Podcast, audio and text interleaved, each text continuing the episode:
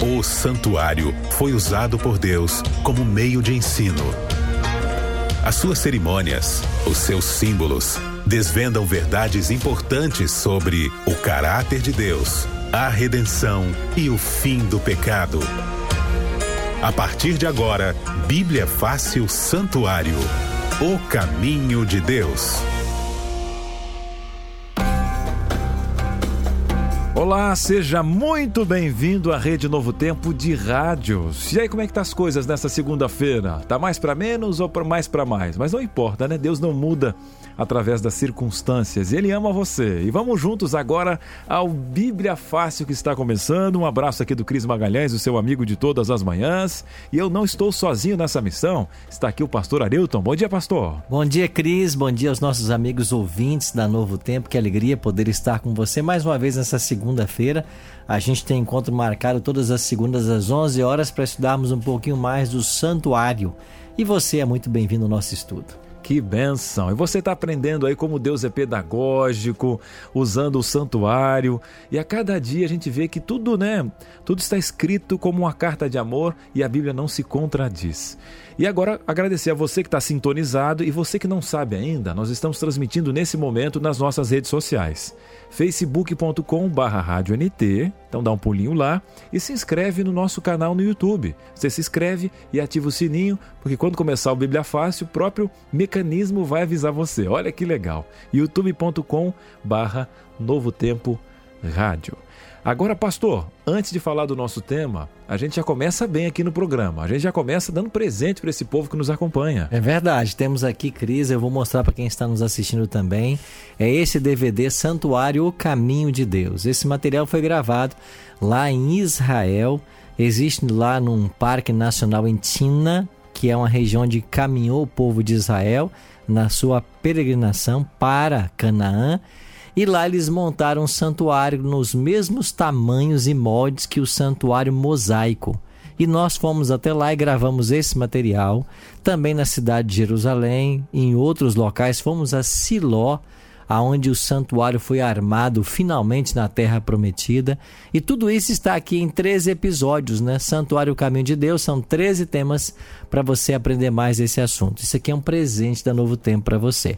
Você pode solicitar o seu agora. Basta ligar para a gente no 0 operadora 12 21 27 31 21. Repetindo, 0 operadora 12 21 27 31 21 e nós vamos enviar esse DVD para sua casa. Muito bem. E lembrando que é totalmente de graça. O pastor, além de apresentar aqui o Bíblia Fácil tanto na rádio na TV, ele também é gerente da escola bíblica. E nesse, nesse ano agora são 14 anos. Nesse mês estamos completando 14 anos do Anjos da Esperança. Olha como é importante. E lá nesse coração o pastor sabe que tem um custo para fazer esse DVD e os demais trabalhos, mas tudo é patrocinado pelo Anjos da Esperança, né, pastor? Tudo, e por isso nós podemos enviar gratuitamente para qualquer lugar do Brasil. E é você que é anjo, que é anjo da esperança, a nossa gratidão, viu, pela sua parceria e fidelidade nesse projeto que nos ajuda a levar esperança. Muito bem. Pastor, estamos no nono tema. Qual seria o tema que nós vamos estudar nessa manhã? Semana passada, Cris, falamos um pouquinho sobre o ministério de Cristo no Santuário Celestial, no lugar santíssimo. E hoje vamos entender um pouquinho mais o que vai acontecer quando ele terminar esse ministério ou seja, quando Jesus deixar o santuário celestial. Então é o fim do ministério de Cristo no santuário. Muito bem. E se você tiver qualquer dúvida, o nosso WhatsApp está à disposição e as nossas redes sociais também. Você pode, inclusive, perguntar no Facebook, na transmissão, no, no inbox certinho ali também no nosso Instagram. Você pode fazer qualquer pergunta também no YouTube e no nosso WhatsApp, que é o 12 98 151 0081. E a Érica está passando algumas mensagens aqui antes da nossa primeira pergunta. É, Joseilda Ribeiro de Queiroz. Um abração, Cris, e para o pastor Arilton. Amo demais vocês. Olha o carinho do povo aí, pastor. Um abraço, Joseilda. Obrigado pela conexão com a gente aí, viu? Quem está conosco é o Joaquim da Silva Medeiros. A cada vez que, cada vez que eu acompanho o Bíblia Fácil, eu cresço no conhecimento de Deus em Jesus Cristo, que é o caminho para a vida eterna. O crescimento de estudar a Bíblia, né, pastor? É isso todo dia, né? Nosso alimento diário. Olha só que legal. O, há pouco o pastor ofereceu um presente e a Lucrécia Vieira falou: Eu já recebi o meu. Muito bom esse DVD. Olha, quem tem, compartilha e assina embaixo. É o caso da Lucrécia Vieira participando com a gente. Pastor. Isso aí. Se você não pegou o telefone quando eu falei, vou repetir para você agora. Você pode ligar nesse exato momento que você vai ser atendido pelo nosso time aqui. 12 é o código de área. 21 27 3121. 12 21 27 3121. Muito bem. Pastor, o tema de hoje é fantástico, o fim do ministério de Cristo no santuário. Eu já vou começar com uma palavra, porque é o Bíblia Fácil. Tem um salmo, que o Salmo 77 diz o seguinte: O teu caminho, ó Deus, está no santuário. O que, que esse texto quer dizer? Quem é que escreveu esse salmo, pastor? É um salmo de Asaf, né? Salmo 77, verso 13. E é interessante que você pode, a partir desse salmo, entender um pouquinho mais de como Cristo cumpria todas as tipologias do santuário terrestre. É dito que, por Asaf, nesse salmo, o teu caminho, ó Deus, está no santuário. É como então que se Jesus Cristo, ao vir se encarnar, ele cumprisse todas as tipologias, ele caminhasse pelo santuário. E nós já vimos aqui que no, no pátio do santuário haviam dois móveis, que era uma pia com água e um altar de holocausto, e que essa pia apontava para o batismo de Cristo e o altar de holocausto apontava para a sua morte na cruz. Então Cristo veio, iniciou seu ministério terrestre sendo batizado, foi crucificado três anos e meio depois, mas ele ressuscitou, foi assunto aos céus, tornou-se então nosso sacerdote.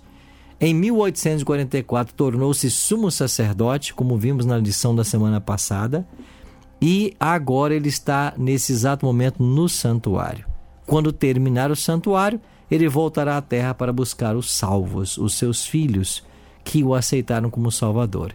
Então é por isso que a gente pode dizer que o santuário é um caminho que Jesus percorre dentro do escopo da salvação.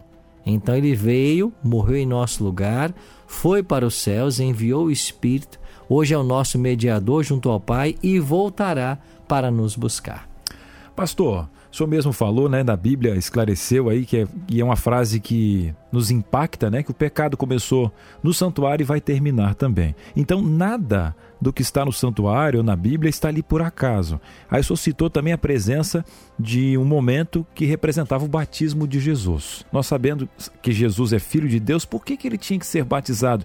O que, que isso representa? O que, que uh, Deus estava querendo mostrar para a gente com o batismo de Jesus? Em Mateus capítulo 3, verso 16 em diante, nós temos aqui o episódio onde Jesus é batizado. Batizado Jesus, diz o verso 16 de Mateus 3, saiu logo da água e eis que se lhe abriram os céus e viu o Espírito de Deus descendo como pomba vindo sobre ele. Verso 17. E eis que uma voz dos céus que dizia: Este é o meu filho amado, em quem me comprazo. Nós temos em alguns momentos na Bíblia a presença clara da divindade, Deus Pai, Deus Filho e Deus Espírito. Aqui no batismo de Cristo você tem mais uma dessas manifestações. O Deus Filho está sendo batizado, o Deus Espírito veio para ungí-lo, para iniciar o seu ministério terrestre, e o Deus Pai foi quem disse dos céus: Este é meu filho amado em quem me comprazo. Então, claramente, o texto bíblico nos informa de uma divindade em três seres: Pai, Filho e Espírito Santo.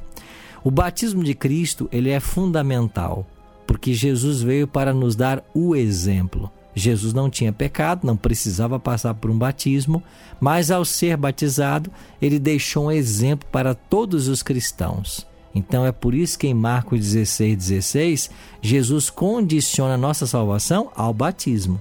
Jesus disse: Quem crer e for batizado será salvo.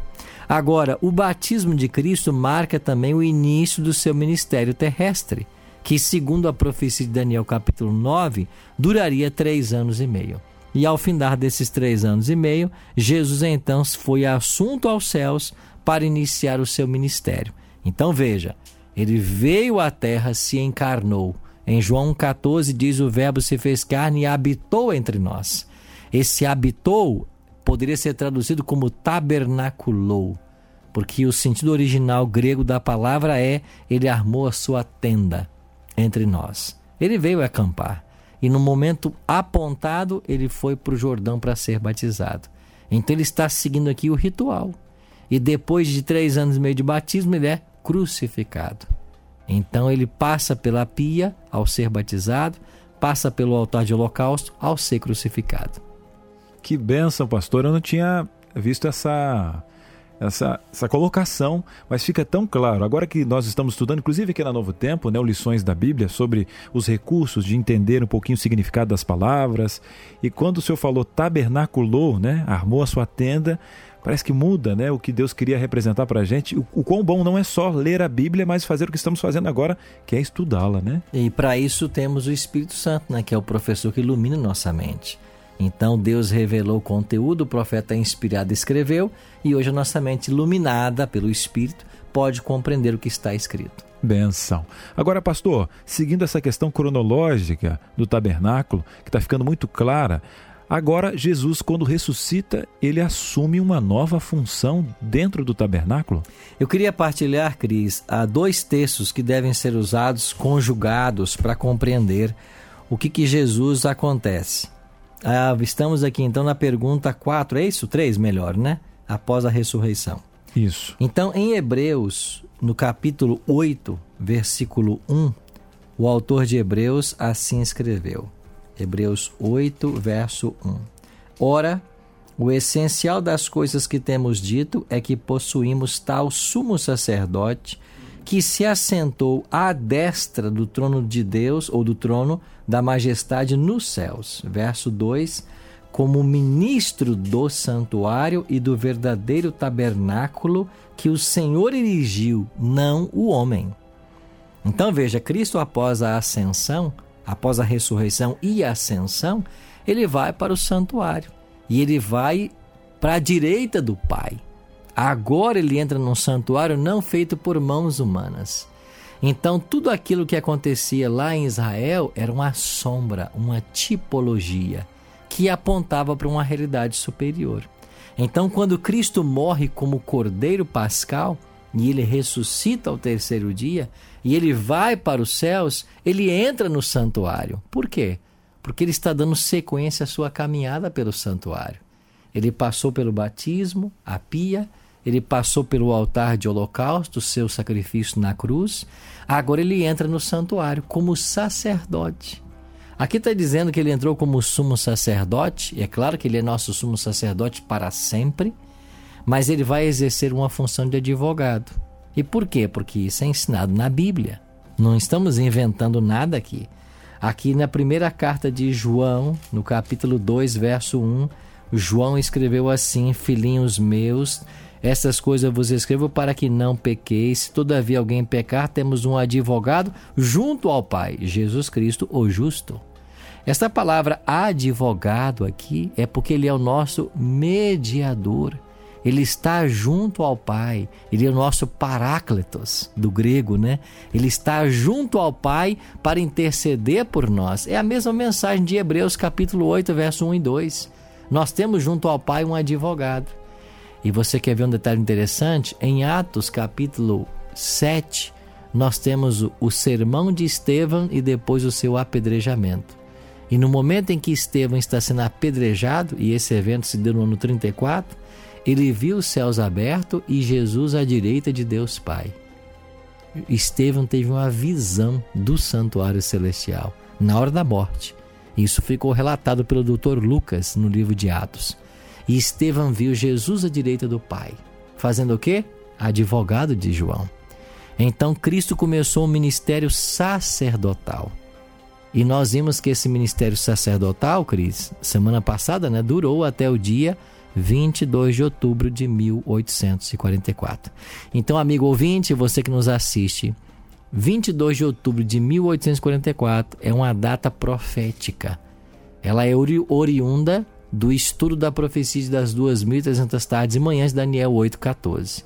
E exatamente nesse dia, que foi uma terça-feira, Jesus deixa a função sacerdotal que ocupava até então e agora acumula a ela, porque ele continua sendo advogado, a função sumo sacerdotal, que é a função de juiz. Então hoje, Cris, Jesus é juiz, porque ele está no santuário celestial, ministrando como nosso juiz também. Muito bem, pastor. Já já eu quero perguntar, né, o papel de quando Cristo deixar esse santuário, mas agora a nossa ouvinte aqui é a Rosilda, Rosilda Viel. E aí, Rosilda, o que, que você pergunta pra gente? Agora eu fiquei curiosa, hein? Por que, que Jesus só foi batizado com 30 anos se o batismo era uma ordenança, pastor? Veja, o batismo vai surgir com o primo de Jesus, chamado João, né? Daí vem a palavra João o Batista porque foi João, primo de Jesus, seis meses mais velho do que ele, que começou a batizar. Até então ninguém batizava. Havia no Antigo Testamento na tradição rabínica, né, ritos de purificação. Mas esses rituais, mesmo envolvendo água, não se falava de um batismo por imersão. Então foi João o primeiro a batizar por imersão. Daí recebeu o título de O Batista.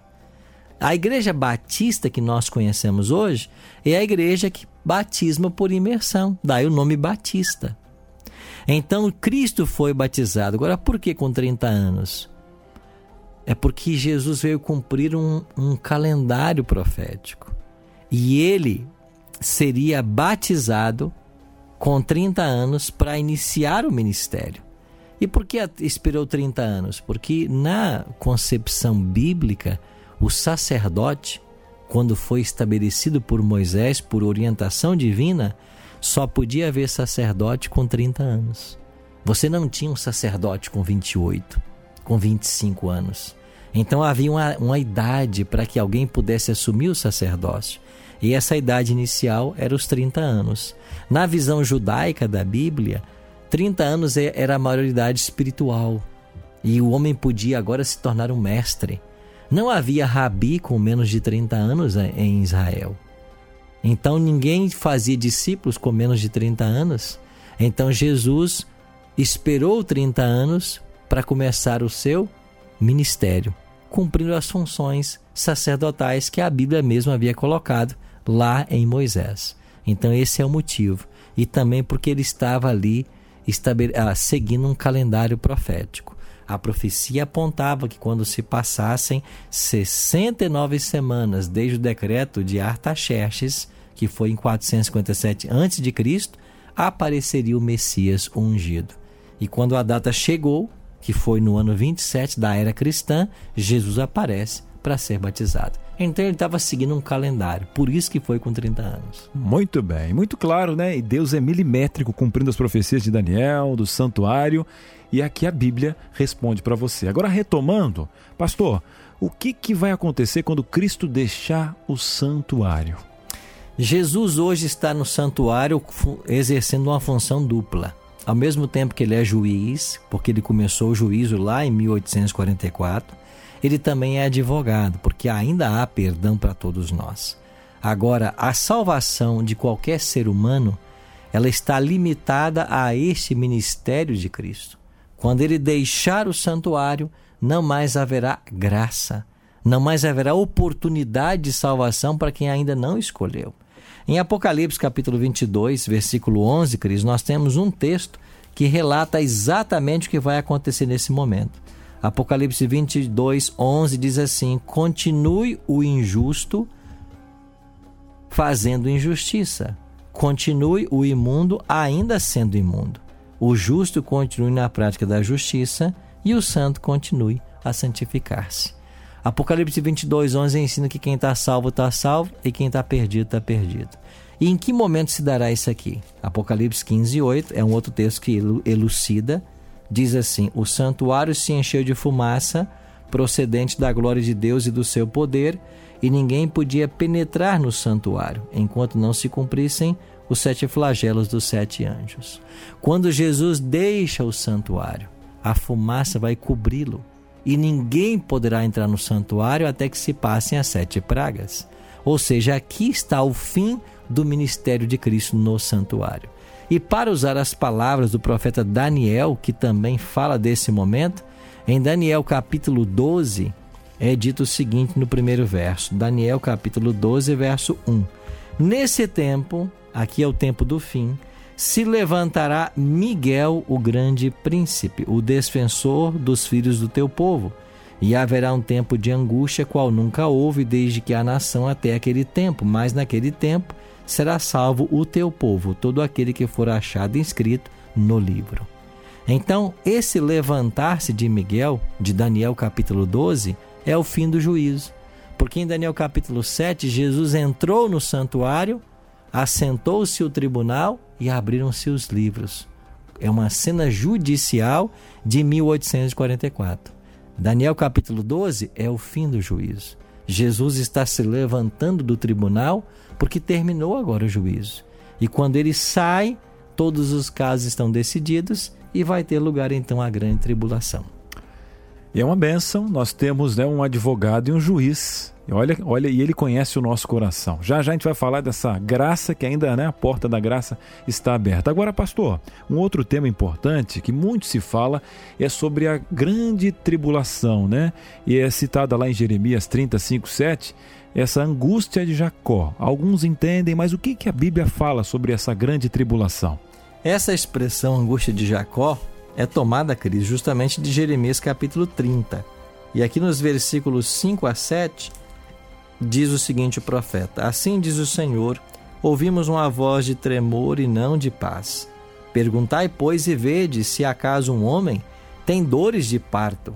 Por que vejo, pois, a cada homem com as mãos na cintura, como aqui, estando, aqui está dando a luz? E por que se tornaram pálidos todos os rostos? Ah, que grande é aquele dia! E não há outro semelhante, é tempo de angústia para Jacó. Ele, porém, se livra dela. Então é daqui desse verso que é tomado o ensino, o tempo de angústia de Jacó. O que significa essa expressão? Significa um tempo de prova pelo qual passará o povo de Deus depois que Jesus deixar o santuário. Então, todo ser humano ele vai passar por um tempo de, de prova ou sofrimento. Os salvos, chamados no Apocalipse de 144 mil, eles passam pela angústia de Jacó. Os perdidos recebem as sete pragas. Agora, o que é essa angústia de Jacó? O paralelo é a experiência de Jacó em Gênesis 30 e 31. E lá onde é dito que Jacó se angustiou porque Esaú marchava contra ele com 400 homens para tirar-lhe a vida, e isso levou Jacó a angustiar-se. Nesse tempo final, depois que Jesus deixar o santuário celestial, também haverá um decreto, Cris, de acordo com Apocalipse 13, 15, a 13, verso 15, que vai ameaçar todos os seguidores de Deus de morte. Então, um decreto está diante de nós. Isso vai provocar um momento de estresse. Havia uma outra questão. Jacó temeu pelo bem-estar da sua família, tanto é que ele enviou vários presentes para aplacar a ira de Esaú e ainda colocou as suas duas esposas e os treze filhos lá no final de toda a multidão. Nesse tempo final agora, quando Jesus deixar o santuário, nós também teremos um outro decreto que vai ser de não poder comprar nem vender, não vai poder exercer comércio. E como faremos com os nossos familiares se eu não posso mais comprar e vender por não aceitar a marca da besta? E haverá um terceiro fator estressante. Jacó não sabia se Deus o havia perdoado de haver roubado a primogenitura de seu irmão. E nesse tempo também, os salvos não saberão se todos os pecados que eles cometeram foram confessados enquanto Jesus estava no santuário. Então, esses são alguns dos ingredientes que vão provocar um tempo de angústia nos salvos. Mas a promessa bíblica é: mas ele será salvo dela. Ou seja, nós passaremos por essa angústia, mas sairemos vitoriosos. Ela não vai tirar nenhuma vida. Ela não vai fazer ninguém desistir. Ela só vai fortalecer cada vez mais os salvos no seu propósito de serem fiéis e leais ao Senhor até a volta dele. Pastor, quem está acompanhando a gente agora na internet, no YouTube, no rádio, está fazendo a seguinte pergunta. Eu estou vendo aí, né, Jesus no santuário, como meu advogado, meu juiz, aí vendo essa tribulação, de repente a pessoa até fica um pouquinho ansiosa com esses acontecimentos. Mas também é, a Bíblia fala que Jesus vai voltar para acabar com tudo isso que está acontecendo, com maldade. E falando dessa volta, pastor, gostaria que o senhor alinhasse também é, como eu posso encontrar esperança, sabendo que eu sou falho, que eu sou pecador, tão pequeno diante de tudo que está acontecendo. O apóstolo Pedro, Cris, tinha essa preocupação já nos seus dias com relação à volta de Jesus. E muitos achavam que estava demorando muito. E na sua segunda carta, capítulo 3, versículo 9, Pedro disse assim: Não retarda o Senhor a sua promessa, como alguns a julgam demorada. Pelo contrário, ele é longânimo para convosco, não querendo que nenhum pereça, senão que todos cheguem ao arrependimento. O que é longânimo? É bondoso. Deus é misericordioso. Ele não quer que ninguém se perca. Ele quer que todos se arrependam. E no versículo 12 ele diz: esperando e apressando a vinda do dia de Deus. Nós temos que esperar e temos que apressar. Esperamos nos preparando e apressamos anunciando. E no versículo 13, nós, porém, segundo a sua promessa, esperamos novos céus e nova terra nos quais habita a justiça. Então eu devo esperar a volta de Cristo, mas também devo apressá-la. E eu apresso quando eu ajudo a anunciar que ele está voltando. Agora nós não devemos temer esse dia, pelo contrário, nos alegrar com ele, Quanto mais esse dia se aproxima, maior é a nossa alegria. Jesus comparou a sua vinda com uma mulher que está dando a, a luz. Ela ali passa os nove meses carregando o bebê e nas horas finais eu acompanhei minha esposa em três partos. É muito sofrimento, é muita dor. Mas assim que nasce o bebê e a mãe o pode ter no colo, parece que ela se esquece de todo o sofrimento. E depois que vem o primeiro, ela já pensa no segundo, a minha queria até o quarto. Ela não lembra mais dos momentos da dor do parto, porque a alegria de ter o bebê, de ter o filho, de ter a companhia, excede o sofrimento. Assim somos nós com a volta de Jesus. É verdade que Jesus não prometeu para nenhum de nós um mar de rosas, uma estrada sem espinhos, mas o que é comparado o sofrimento que nós temos hoje com a glória que nos aguarda na eternidade. É por isso que o nosso coração tem que se encher de esperança. Por isso a Bíblia diz: se o nosso coração, se a nossa esperança em Cristo se limita a esta vida, somos os homens mais infelizes do mundo. A nossa esperança tem que ir para os céus, de onde em breve Cristo virá para buscar a todos nós. Amém. Tenha esperança, como é o caso da Renealze Oliveira. Amém. Eu não perco o programa do pastor, pois hoje eu até me considero um adventista, pois foi onde eu comecei a aprender o verdadeiro evangelho e Renalze, olha só, você já pediu presente, Renalze? Você pediu seu DVD de graça. Vamos continuar estudando, né, pastor? Exatamente. Né? Obrigado, Renalze, por sua mensagem. E vamos continuar estudando e certamente Deus tem planos para todos nós. E a gente tem que se preparar para esse dia glorioso da volta de Jesus. Amém. Pastor, para fechar o nosso programa, vamos pedir agora né, a ajuda de Deus nesse nesses momentos para entendermos cada vez mais, para buscarmos e que essa palavra que a gente está mastigando a gente possa colocar em prática. Também. Amém. Vamos orar. Pai querido, obrigado por, esse, por esta meia hora que passamos juntos refletindo na tua palavra. Obrigado pelo professor Espírito Santo que sempre nos acompanha. E obrigado pelos amigos ouvintes que estiveram agora conectados, desejosos de aprender mais a tua palavra. Que decisões como essa que acabamos de ouvir agora possam ser tomadas em vários corações que Jesus possa ser aceito como Salvador e Senhor e que o Senhor possa interceder por todos nós junto ao Pai. Nos entregamos mais uma vez em tuas mãos e suplicamos a tua bênção e o fazemos em nome de Jesus. Amém. Amém. Amém. Pastor Arilton, muito obrigado pela participação. Segunda-feira que vem nós temos um encontro marcado com o décimo tema. É isso aí, nosso próximo tema, o juízo final. Esse é um tema muito especial e você vai se surpreender, porque a história desse mundo vai ter um final feliz e não um final terrível como às vezes pinta Hollywood. O juízo final vem aí, mas ele vai ter uma mensagem de esperança para mim e para você. E segunda que vem a gente volta a falar sobre isso. Benção. Um grande abraço para você que nos acompanha. Não esqueça do seu DVD. Cris, como eu faço? WhatsApp aí, ó. Quero meu DVD. 12 98 100 14 25. 12 98 100 14 25 e até a próxima segunda-feira. Abraço, pastor. Um abraço. Tchau, tchau. Bíblia Fácil Santuário. O caminho de Deus.